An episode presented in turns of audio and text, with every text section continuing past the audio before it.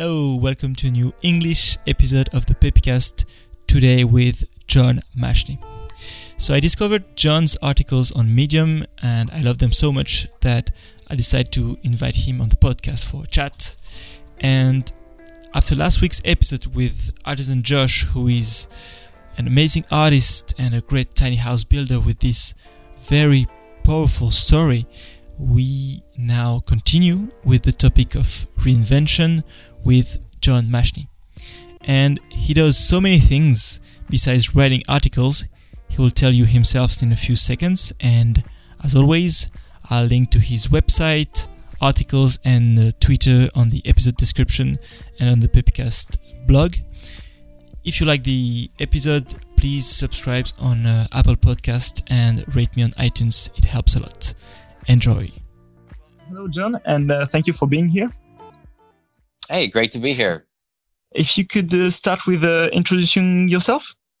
Yeah, sure. And, you know, it, it's a little bit dangerous since I've maybe done a few things, but I am currently a business attorney, so a transactional business attorney. I have a pretty busy practice. I also write a ton on Medium and other places. I uh, have a family, four kids, live in the United States in the state of Michigan. I um, do various other things. I teach at a local law school. I produce movies, and there's probably a few things that I'm missing, but that's kind of like a very brief um, introduction to who I am. Okay, so first question is, of course, how do you find the time to to do that? to do all that stuff. You know, uh, I've learned a lot. Uh, I think being very organized helps. Um, but also, you know, knowing what your goals are, what you want to do, knowing your priorities. Uh, I think once you know what your goals are and what your priorities are and your responsibilities, it's just a matter of putting the most important things first and really, you know, not letting certain things in that don't relate to those priorities. So, for instance, I have a very busy law practice um, and that is generally how I make a fair amount of my income. But, you know, it's not the only thing that I do. I write quite a bit, uh, or at least I produce, a, you know, written, I mean, maybe 60 or 70 articles that have been on Medium and in other places in the last maybe year and a half or so. But I have also just committed to write 15 minutes a day. Like that's it. I just write 15 minutes a day. I knew that that's what I could carve out. Write 15 minutes a day, right? Uh, I also teach at a local law school and uh, kind of like a graduate program in tax. Same thing. I just have time that's dedicated to that. Um, with movie producing, it's it's very similar, right? I know, hey, we have a great team of people. Here's John's role, and I I you know fulfill that role in the time that I have. Like I, I'm married and I have four kids, that are pretty young. You know, on four kids under ten years old. So same thing. I just have to make sure that I have the right amount of time with them, the right, right amount of time with my wife. So it, it's probably a complicated question uh, in terms of how, but I think if you know why you want to do it and, and to do certain things, I think, think sometimes that's more important than how. Um, and certainly the how is important as well, but you, you have to start with, well, why do you want to do all this stuff?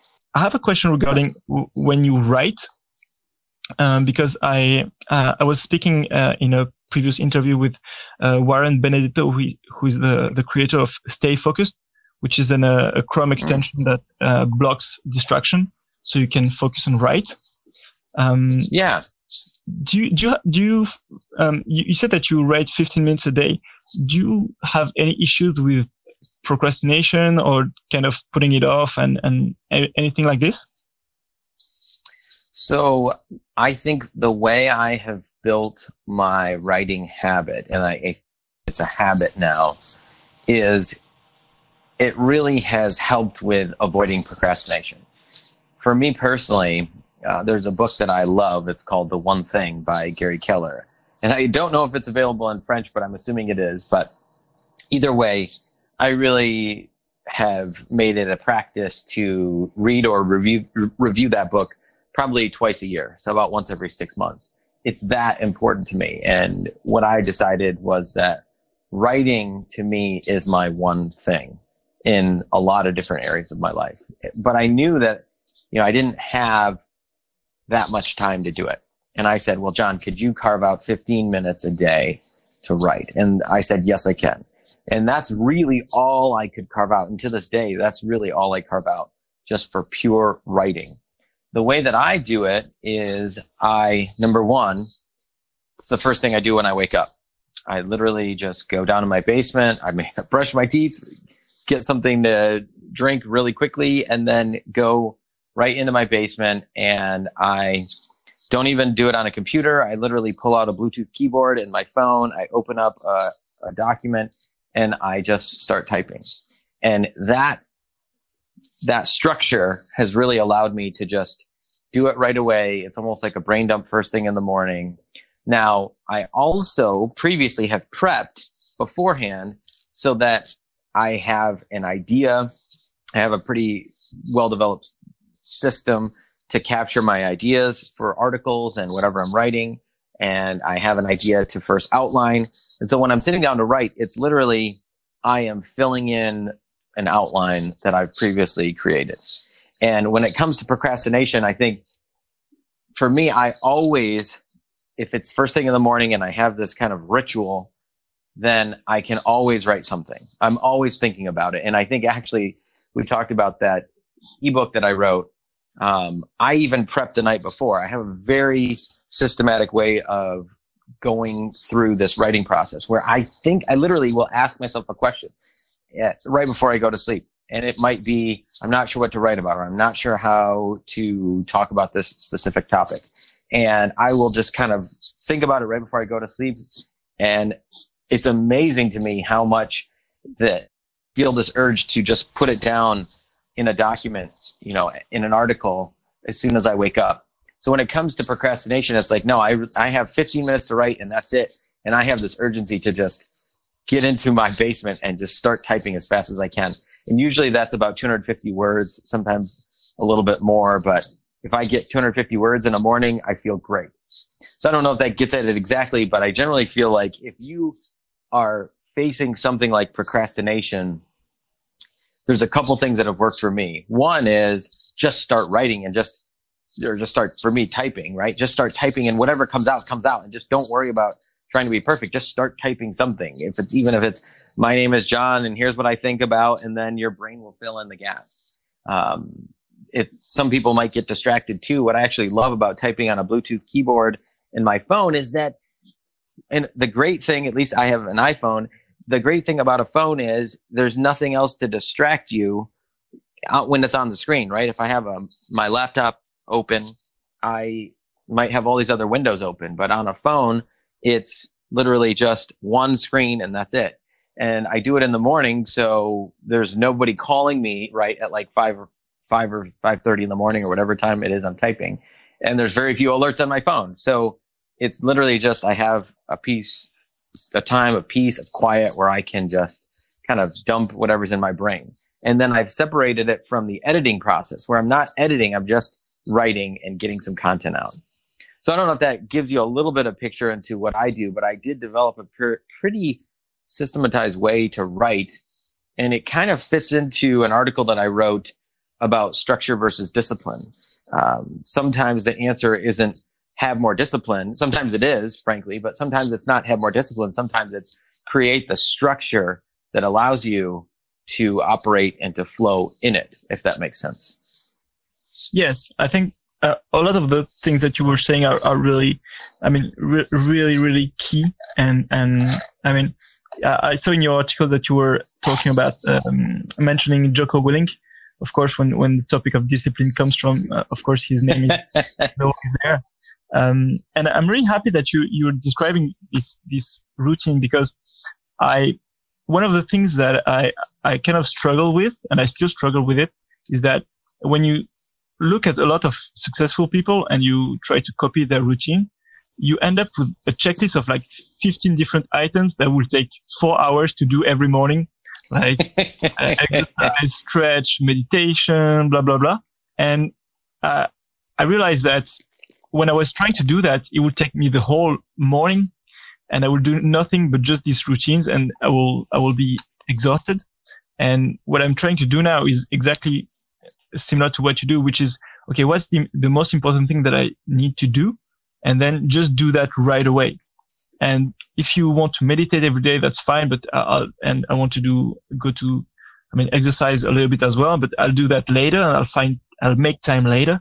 But if I don't prioritize this first, then I know that I might uh, not do it at all. Yeah. I think you cannot overestimate how, or you can't underestimate how important it is to focus on what what Gary Keller and Jay Papasan call your one thing. It, it, you you got to figure out your one thing, and you I think it's got to be the first thing in your day. A lot of people, and I've read it. I've read tons, right? Probably you know hundreds, if not thousands, of books, and there is a lot of information out there about how to start your day, time management. Uh, you know, there's great content. You know, Brian Tracy has a book, Eat That Frog, right? Do the hardest thing first.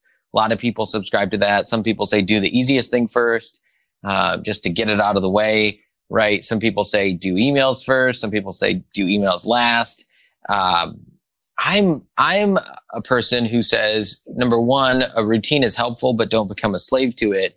But number two, figure out what the most important thing is and not just the most important thing, but the one thing, your one thing. And what Gary Keller and Jay Papasan talk about that one thing is it is the thing such that by doing it, everything else becomes easier or unimportant.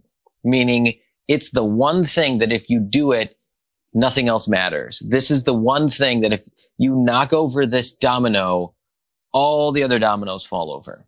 And if you figure that out, then you need to figure out how do I do this as soon as possible? And the mentality that I have that I pulled from that book is until you do your one thing, everything else is a distraction or the, the book even says everything else is a threat, which is kind of scary because a threat is just very different level of, uh, distraction, right? I mean, it's a threat to everything that you want. It's a threat to your goals. It's a threat to what's most important to you, right? So to me, it's all about the one thing. And when I made the decision that writing for 15 minutes was my one thing, that had to be first in my day. And if something else came before it, just for, you know, life happens, life circumstances, then I had to do that one thing as soon as possible. Because if I didn't, then I was threatening what I told myself that I wanted to do. Yes, t- totally. And I really like the the the way you really describe um, the, the impact and uh, some of the key lessons of, of the one thing um, in in your in your book um, when you try to focus to create the margin that that you need. And I, I don't want to uh, give away too much of, of what you what you're talking about, but there are some, of course, some some elements that I want to to discuss, and I would like to yeah. um, um before uh, talking about the topic of reinvention, uh, I want to talk about uh, your activity on, on Medium because the first article that I um, came upon from you is the article about uh, the Jerry Seinfeld method. Um, oh, that's great. And I, I, really, I really liked it. And it really made me think about the, um, there's a, uh, an article uh, from James Altucher where he talks about how to be the luckiest guy in the world. And one mm-hmm. of the things is he says that he's writing when he's lucky he has this process of writing uh, 10 ideas every day and he also talked about having idea sex like having ideas from different topics just merging together and i really mm-hmm. like that you you that, that, this topic came again about the fact that you have this consistency and I, I, one one of the things that i find really interesting in your work as well is that consistency is coming up a lot and and and and I want to talk about that as well. Um, so can you maybe talk a little bit about, about this article about the Jerry Seinfeld uh, method?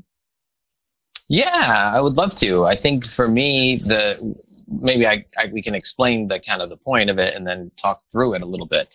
So essentially, um, there's a, a, debate, right? And I don't know if it's a real debate, but it's it's something that people talk about in kind of self improvement circles. Is what's more important?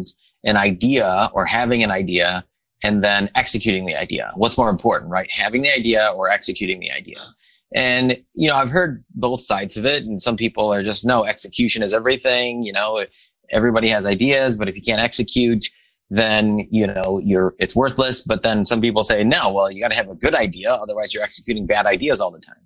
And I, you know I think obviously both are important, and I don't want to discount either having an idea or uh, execution. I think both are super important. But I was actually watching the documentary on Netflix. Um, I think it's just called Jerry Before Seinfeld. And during this Netflix uh, special, he pulled out pieces of paper that were actually the written jokes that he came up with for, throughout his career. And apparently he keeps them all in this big accordion folder, right? And he writes a joke and then he, you know, rewrites it and practices it and then tells it and then kind of revises it based on what he has figured out. Um, well, essentially, he has every joke he's ever told on a piece of yellow notebook paper, and then he s- saves it in this accordion accordion folder. It's incredible. It's absolutely incredible. And then in the um, Netflix special, he's sitting in the middle of a street and he's got all these pieces of, pieces of paper lined out. I have no idea if those are the actual pieces of paper, but just conceptually, if you think about it, he every time he thought of something funny, he wrote it down, and he never let it escape um, his mind without capturing it. And I realized, like, man, that's something that I really want to do and incorporate into my life. I don't want to miss any ideas. I don't want to think of something and then not be able to at least capture it and determine later if it's good or bad. Because a lot of times people will have an idea, and I'm sure mm, tons of people can relate to this. People have an idea, but then they they they don't write it down, they don't capture it anyway, and then it's gone, and then you can't even think about how you can't even think about the idea. What I loved really the most about about this whole thing was that Jerry Seinfeld did not think that he was necessarily the best comedian of all. He believed though that he developed a system to collect his thoughts and allowed him to write jokes better than most comedians. So every time he thought of something funny, he wrote it down and then he saved it in this accordion folder. And he started doing it in something like 1975 and then he just never stopped. And it just really got me excited because I thought that's exactly what I need to do. I need to capture these ideas. So for example, one way that I do that is I have a file. Uh, it's a Trello board, but you could use anything. And every time I come up with any type of idea for an article, even if I'm not going to write it right away, I put it in this idea folder or board. Same thing with quotes. I write a lot and I love quotes. And so I'm always looking for quotes. I'm always looking for ideas. I have a document. Every, time I find a quote that I like, I put it in there and I might collect two, three, four, five quotes a day, especially if I'm reading or, uh, you know, watching something interesting. I don't have to use it right away, but I need a place to store it. It's the same thing. And so I, was really inspired by Jerry Seinfeld just because he had a way to capture these ideas and then he had a way to go back to them and turn them into, you know, his comedy routine. And he didn't use every single one. He just had a systematic way to capture everyone. Yeah, I think I think it's it's it's it's amazing, and that's also one of the things that I find really interesting in in your work is is how you talk about the importance of, of writing. And it seems it, it's coming up a lot in in, in self development and, and in this type of, of topics. The the fact that it's, it's really important to write things down. Mm-hmm. And and yet and for, for some Yeah. reason we we always need to write things down to make sure we remember it and and make sure also we can we can act on it. Um, it, it comes from I mean even in the David Allen Getting Things Done system it says that your mind is good for uh, coming up with stuff, but not to to to keep it to keep it in mind for a long time. It's not it's not made for it. So you should always capture it on paper. Yeah, and I would I would even go a little bit further, and I would say if you're not writing something down, you are not actually thinking. Period. Hmm. You're just So- you're just going in circles. If you're not writing something down, whether typing something or generating like a written document, you're actually not even thinking. I'm not even sure what, what it is. You're just kind of processing. And then to me, to if I I tend to be very execution minded and very practical. If I'm not actually creating a document that summarizes like here are my thoughts on this issue, then I think you're just kind of contemplating or you're kind of being introspective. You're not generating idea that can be captured and then used later. Yes, t- totally. And and um, I think I, I want to now talk about the the second article that I read um, from you. Um, Sure. And I was really impressed because the this article uh, about uh, the title is "If you don't eliminate this habit, you will never grow." And Yeah. I re- uh, I was so first question is about I don't know promotion and marketing. How did you get fifty nine thousand claps? First of all. yeah, a lot of people have read this article. It's probably the most popular thing that I've ever written. Um, and I, it, I wrote it. I think it just kind of took off really early.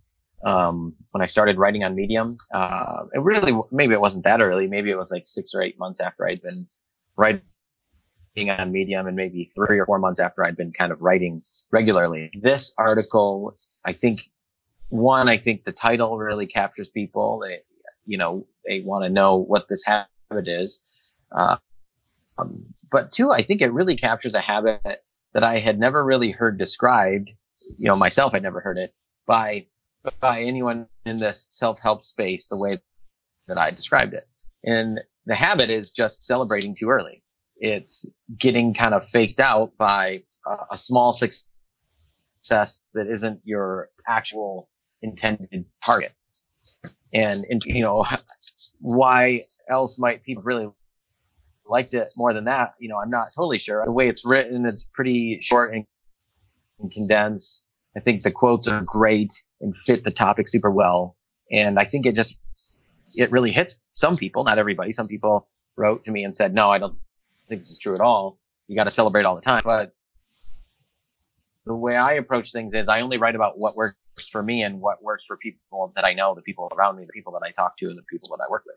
And so if, um, you know, I, I won't write something unless I personally have experienced it or I have very, very good working knowledge about it. I, I- think I agree, and and of course, there's no not one thing that will work for everyone that or that everyone will, will love or or it would be weird. I think except ice cream, maybe the- maybe there are still people who don't like ice cream.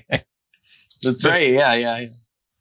But the i i really one of the things that I really liked and that that links that links to to a lot of things in, in your work is the idea of consistency. And I think that it's it's really hard, and that's one of the things also um, that made uh, James Altucher famous is that he, he talks a lot about his failures, and he said that he he had this a lot of time in his life he had this good momentum going, and he then he stopped doing what works, and if, and he he lost all his money and uh, his relationship turned, turned to to nothing and, and everything, and it's really hard because it's true what you talk about in this article that we tend to relax when everything goes goes well, and we tend to want to want to rest. And I don't know what works for you to to keep this con- consistency going, even if even when everything is is going well. Well, I think ultimately, um, I wrote about this because this is a real problem that I face. It's something that I think I face constantly. Um, and it's very easy for, I think, other people, you know, obviously people that enjoyed the article, we get faked out when we have a, a small success. And I think the source of it for me is that I don't have the end goal in mind and I'm not being honest with myself about what actually happened. So like for an example, right? Maybe you, and I actually gave a, a number of examples in the article.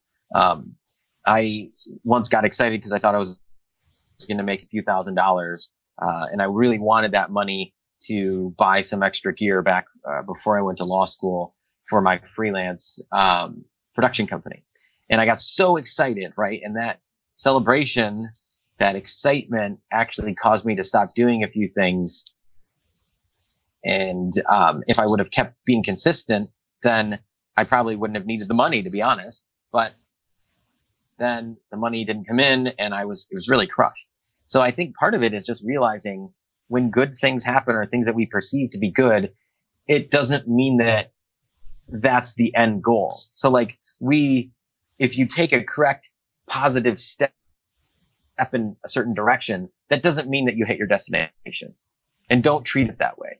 Like don't stop working until you reach the goal. And that's, I think that's part of the problem. We stop working. We stop being consistent. We stop having the same drive and energy and purpose when we have a small victory, but not the, the big victory, not the end victory.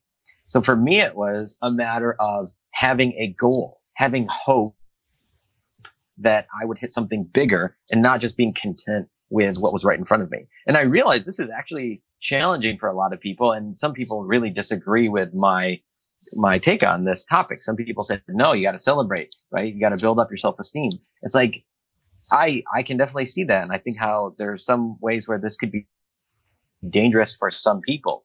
But what I know about myself is I'm driven and I believe I have certain purposes. Like this is why I'm alive. And I'm not looking for something to boost my ego, right? I am looking for practical advice on how to achieve what I want to achieve and frankly, what I believe I'm supposed to achieve. So I think if we look at the article, right, it's a lot of it is focus. A lot of it is being around other people that understand that there is work to be done. There's not just, sh- there's no shame in rolling up your sleeves, but there's also a matter of this is how you live your life. Roll up your sleeves. Don't be afraid of hard work. Don't be the person that's looking for a reason to stop and celebrate. Don't be afraid of putting in extra time is if you're chasing something, if you want something. And one of the, my favorite stories that I told my uncle actually told me the story about the Spartan warrior who won this great uh, athletic event. And he received this very valuable trophy, trophy. And it was was incredible. And everyone was like, Oh my goodness, what are you going to do with it? And he accepted the trophy. He said, thank you. And then the next day he sold it and then went back working. And I just love, love this story. I have no idea if this is true, but my uncle, you know, 30 years ago told me this story, but it just stuck with me because it's a mentality that you can bring to your work, to whatever your profession is, to anything that you do, right? It's about the work. It's accept the accolades, be grateful, but ultimately if your goal is not the accolades, you are going to keep working because you didn't hit mastery. And part of it even comes from my experience in martial arts, right? It's never about being able to do a certain technique or a certain maneuver or getting a certain rank, right? Your training's not done when you get a certain rank. Like just because you have a black doesn't mean that you're unstoppable. It doesn't mean that you can never lose. It doesn't mean that you're infallible. It's just a marker of what you've accomplished. But it's not the end goal. And I think to me, I wanted to root out this mentality that I had and that I still have that I'm always constantly fighting of being, being someone who's striving for something beyond where I'm at and not being happy when someone says, Hey, good job.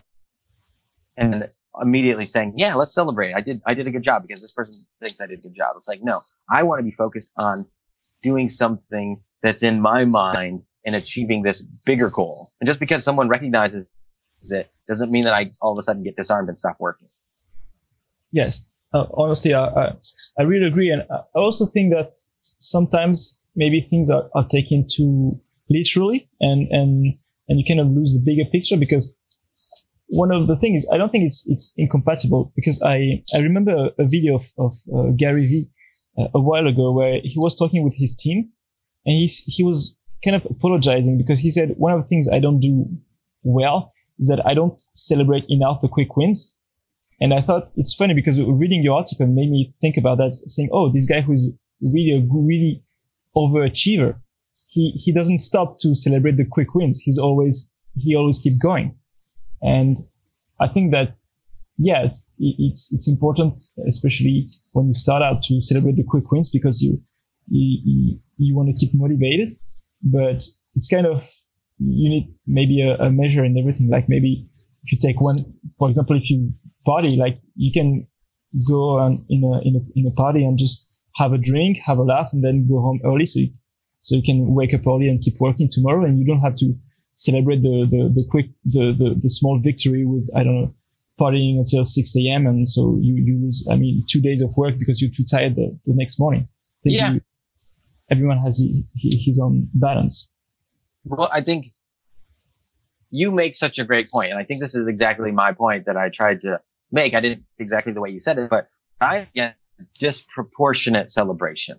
So, like for instance, you hit a milestone, you don't have to take a month off, right? Like if you didn't hit your goal, no, I mean celebrate can be. I took ten minutes and I I I I did something for myself, right? I I saw my kids. I watched a TV show. I watched a whatever. I mean, celebrating, it doesn't have to be crazy. It doesn't mean, you know, what happens is that someone might hit a small goal or a stepping stone or a milestone on the path to the goal, but then they take like a week off or they take three days off or a month, right? And they say, I hit it. I did it. I'm, I'm done, right? It's like, no, well, that's the problem. The problem isn't the very short celebration, the recognition, right? I mean, that's great. I think you should absolutely do that stuff. But when it, when, when it distracts you, when it actually detracts from what you're trying to do, that's when I think there's a problem. And that's the habit that I had and I still fight. And I'm sure that there's many, many other people that do it because I see it all the time. Exactly. And uh, uh, I, I wanna, it's also really interesting because I love making this kind of connections and there's in the James Clear book, Atomic Habits, he talks about the fact that if you work for a goal, then, for example, if you, let's say you run for uh, a marathon and says a lot of people then the day after the marathon, they stop training because they, they've achieved their goals. Whereas if they have a system of saying I should run every day or three times a week, then no matter what happens, you keep doing it. And that's one of the things is that you and, and that's what you talk about a lot is this idea of consistency and saying, and I think also what you were talking about before, the, the way you beat procrastination is, is having this structure and this preparation in advance, saying, Oh, are you ready for the day after the marathon or the week after? Have you planned out what you're going to do? When, uh, what, what is going to be the set time for recovery and the, the, the next goal? So you keep on doing. Whereas if you just have this intermediate goal and then you don't know what to do after, you tend to celebrate and rest, and then you kind of you've done one step forward, but then in the end you have two step backward. Mm-hmm. Yeah, I mean, absolutely right. Absolutely right. I actually wrote another article called "Discipline Without This um, uh, Will Always Lead to Failure," and it talk talk about the difference I think between discipline and building a structure. And I think that might be, if someone's really interested in this, that might be uh, a great article for someone to look at, right? It's not just about habits either. I don't think it's, and I, I love James Clear. I love his work. I would add a little bit to it. I think that Robert Fritz has some great material on structure, right? And a structural thinking. Um, so it, for me, and I'd happy to talk through that, but I think that structure is how you develop very strong habits and how you get out of this reliance on our own willpower and our own discipline. Yes, honestly, I, I, I really I would love you for you to send me this article. Um, sure, of course. And I'm going to link to link to all of them because I, I want I want to link to the two articles that we talked about.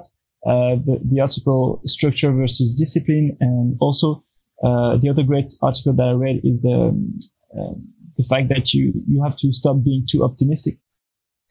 okay, great, great, great. Uh, I, I really like. I, I want to switch gear and talk about um, head on about reinvention.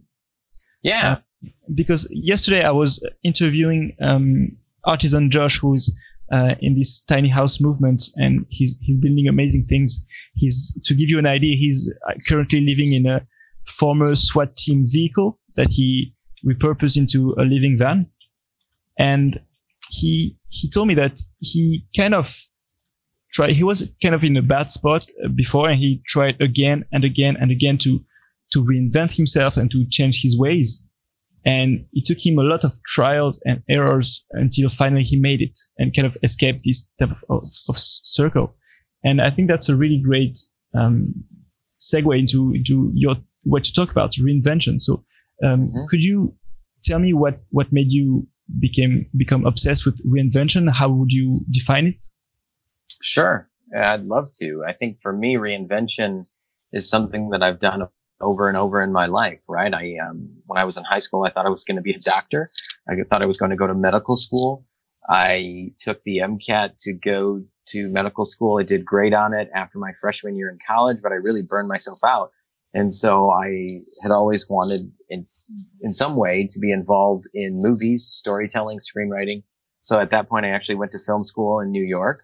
Um, I realized I'm not sure if I want to go move to New York or LA. I came back to my home in Michigan and said, okay, well, I still want to write and tell stories, but I don't want to move. I don't think that's the right move for me. So I said, well, I'll just go to dental school. That's what my dad does. He's a dentist and I'll write in my spare time. Well, then I took the DAT to go to dental school. I uh, did great on it, got accepted into dental school, but I, in the meantime, trying to earn money, I started working at a startup and that kind of just led me to say, you know, maybe I don't want to go to dental school. Maybe I can build a business, work for myself, and then tell stories a different way. And I really reinvented myself from someone who was going to be a, a doctor. Then I thought, oh, I'm going to be uh, a director or a storyteller. And then I thought I'm going to be a dentist. And then I got involved in the startup world and started uh, a few different businesses and worked and ultimately started managing a media department. And then the biggest thing that happened uh, in February 2009, about 10, 10 and a half years ago, I was driving about an hour to and from work. I got home. I was married and my wife was waiting for me when I got home pretty late at night. And she had this look on her face where I knew something was wrong. And the first thing she said when I walked in the door was, John, we need to talk.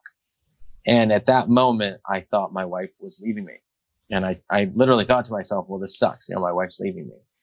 But that's not what happened at all. She said, John, we've been married about five years and you don't seem like the person that you were when we got married.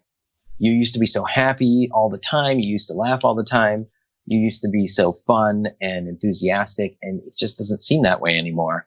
She said, I, I think you need to make a change and I think we need to make a change uh, together.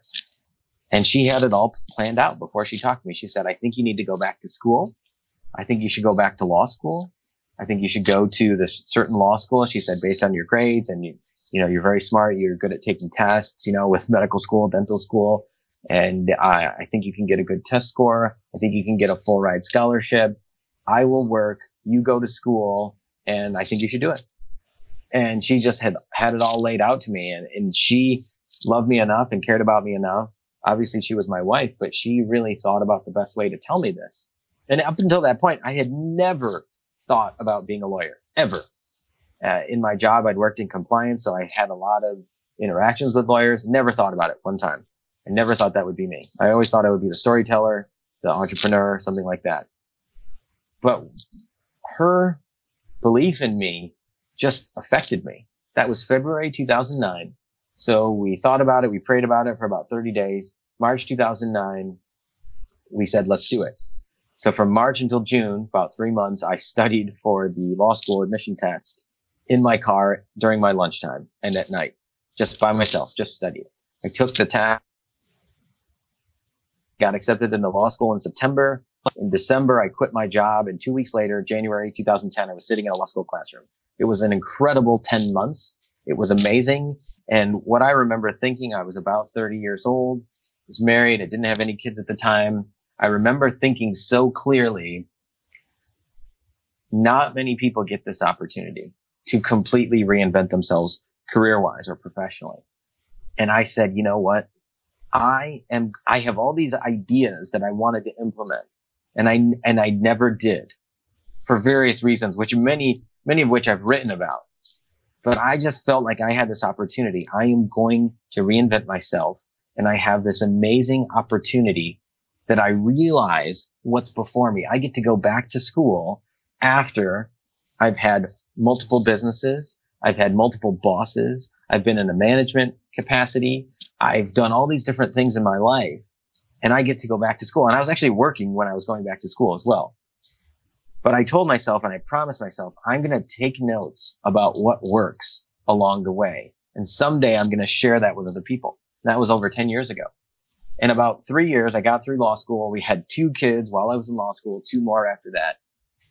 And about five years after I went back to school, I just had this epiphany like, John, you have all these notes that you took. I didn't do anything with them. And I thought, John, it's time to start writing and sharing. And eventually it got to a point where I started publishing on Medium. And all of my writing came from these moments where I was reinventing myself and testing what worked and what didn't work. And that's where all of my writing comes from. What's worked for me? What worked when I was trying to reinvent myself? And in the reinvention field, I really came up with a, a theory of reinvention or theories of reinvention. And I, I, I figured out that there were three types, right? And I write about this a ton on Medium and I have a, an ebook that people can get for free, the three types of reinvention. But there's three types and I call them reactive reinvention, proactive reinvention, and reflective reinvention. And they're really simple to describe. Reactive reinvention is just when something bad happens to you and you, you're forced to change. Something happens outside of yourself and you're forced to change. So the common examples are you lose your job, right? You get laid off or there's a health scare. Maybe you have a heart attack and you, you have to change. Maybe you get a divorce or a loved one dies, passes away, something like that, right? It's like if you think of the analogy that I love to use and that I use in my ebook is if you're climbing a ladder and you are trying to get to a higher place, you reactive reinvention is basically like someone comes by and knocks you off the ladder and the ladder's destroyed and you can't go back up that ladder anymore. Reactive reinvention, right? Some outside force forces you to change and you can't go back. There's no going back, right? You can't, you know, you can't go back before you had the health scare. You can't repair the relationship. You can't get your job back. You just have to move forward. That's reactive reinvention. There's proactive reinvention too, which is what I did when I went back to school, which is you see a trend, you see an opportunity, and then you try to take advantage of it, right? You might start a business. You might learn something new, right? You might want to take a big leap in your career, right? Proactive reinvention. You see a trend, you see an opportunity, and you chase after it. Reflective reinvention is one that I didn't even think existed, but I realized it and I actually, uh, I have written about it a little bit, but the bottom line to me is reflective reinvention is if we think of the analogy of the ladder, right? You're climbing up a ladder and you're trying to go somewhere. You have a goal. You're trying to reach it through this ladder and you get knocked off the ladder. And instead of like in reactive reinvention, you know, there's no way to go back up the same ladder. Or in proactive reinvention, you would say, well, I'm, I'm taking my ladder. I'm going to go somewhere else, right? You see a trend or opportunity. Reflective is different. Reflective is no, even though I got knocked off the ladder, I still want to get to the same place. So I'm going to put my ladder back and start climbing to get to that same place again. Reflective. And the way that I think of it is I have a goal and I fail to get there, but I'm not going to change where I'm going. I'm still going in the same direction and I still want to get that particular goal. Now, why are those three important? Well, those three are super important because different strategies need to be applied depending on the type of reinvention that you're going through. And that's what I describe in my article. That's what I describe in my ebook that I wrote. And that's actually what I'm writing a whole book about right now is the three types of reinvention. And I think there's a formula for reinvention, which I've done over and over in my own life. And I've coached people how to do it and I've explained people how to do it and it's worked and it's been amazing. And so to me, there is a formula for reinvention and I'm just trying to share with it with as many people as I can, uh, because I think reinvention is one of the most, if not the most important skill that you can have. The ability to reinvent yourself is so incredible. And it, it it's, it's a life skill that you just cannot uh, overestimate. Well, th- thank you for the explanation because it was it was really clear, and uh, I love the the ladder analogy. To go back on, the topic, I really like how you're systematic in uh, describing reactive, proactive, and, and reflective uh, reinvention. And I really think your your ebook is really really interesting. How you decide you you talk about the three type of skills that people need for right, reinvention. Right. Um, I don't want to talk about all of them because I want to keep uh, a little bit of, of a surprise uh, for people who want to get the, the book. But maybe you can e- expand a little bit of, on one of them. Sure. Yeah. It, do you have one in particular or? Well, um, honestly, I think for me, um, one of the, the one I, I, would like to, to talk the most about is margin, uh, creating margins because I think it connects really well with what we've been talking about, like consistency, uh, not stopping, and and priorities, and and the the one thing as well. Yeah. Well, okay. Let's let's just talk through, right? So the the ebook that I wrote that people can buy if they go and they subscribe to my email list is essentially about three what I call necessary skills to reinvent yourself. And I go through three skills and I'll happily tell you people what they are. One's mindfulness, two is margin, and three is the ability to reflect or reflection. And I the reason why I created this ebook was that I as I was talking to people about reinvention and actually coaching people through their own professional and personal reinventions, I really discovered that it wasn't just about figuring out the type of reinvention. There were some base foundational skills that people needed. And I, what I discovered was that if you had these three skills, that really propelled you to be successful in reinventing yourself. So what, you know, for me, it really turned into was essentially trying to have a very condensed, practical way to describe these three skills, but yet also um, uh, share what I learned with people. And the second skill that I described is what I call margin. And, and what is margin, right? Margin is having enough time and energy and money to be able to do what you need to do to reinvent yourself. So, for example, margin is usually essential when you're trying to reinvent yourself because you need time to do this new thing that you're trying to do, right? You need not just time, but energy and also, uh, you know, big blocks of time, right? You, so like if you think about it, if you're trying to go through what I call proactive reinvention, right? You see a trend or opportunity. Very often you need new skills. How do you gain new skills? Well, you have to spend time developing new skills. Well, how do you get time? If you don't have time to do it, then you will never be able to reinvent yourself. And that's why margin and learning how to create margin is what I call an essential skill for reinvention. So in the ebook, and if you think about it too, like what's on a piece of paper, right? Most people are really familiar. You print a document, right? There's margin. There's an inch on the top, an inch on the sides or more, right? On the bottom, there's white space. Well, if you didn't have that white space, it'd be really difficult to read documents, right? And print documents. And that's why we have the margin. It's the same thing. You need margin in your life if you're going to reinvent yourself. That's just the bottom line. Now, when you're trying to reactively reinvent yourself, sometimes you have margin because you lose your job. So you got all this extra time, right? Or you lose a relationship. So now you have this extra time. In proactive reinvention, though, many times the secret is learning how to create margin to chase down this new trend or take advantage of this new opportunity, right? So margin is such an essential skill to learn and to develop. So in the ebook, I give a few different ideas, uh, kind of five different things that I recommend. Certainly there's other things you could do, but I think I just tried to be super practical and give five things you could do. The first thing is what we talked about a little bit earlier, which is figure out your one thing. You need to figure out your one thing for each area of your life. And that's the one thing from Gary Keller and Jay Papasan's book, The One Thing.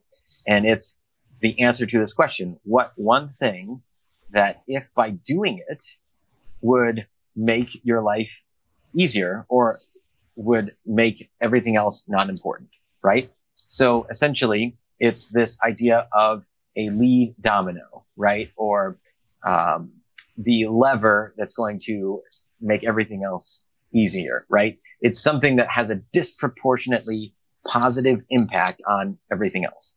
And for me, it was writing. Uh, that's what I decided it was but it might be something completely different for everybody else. And you could have different one things in all different parts of your life because the, here's how life works. And if you think about it, it covers something else that I actually wrote about in the, the ebook, which I pulled from uh, Stephen Covey and Seven Habits of Highly Effective People, and then his book First Things First, which is if you have a jar and you're trying to fill it right with, you know, he has this example where there's a jar and then you have rocks and pebbles and then sand and then water.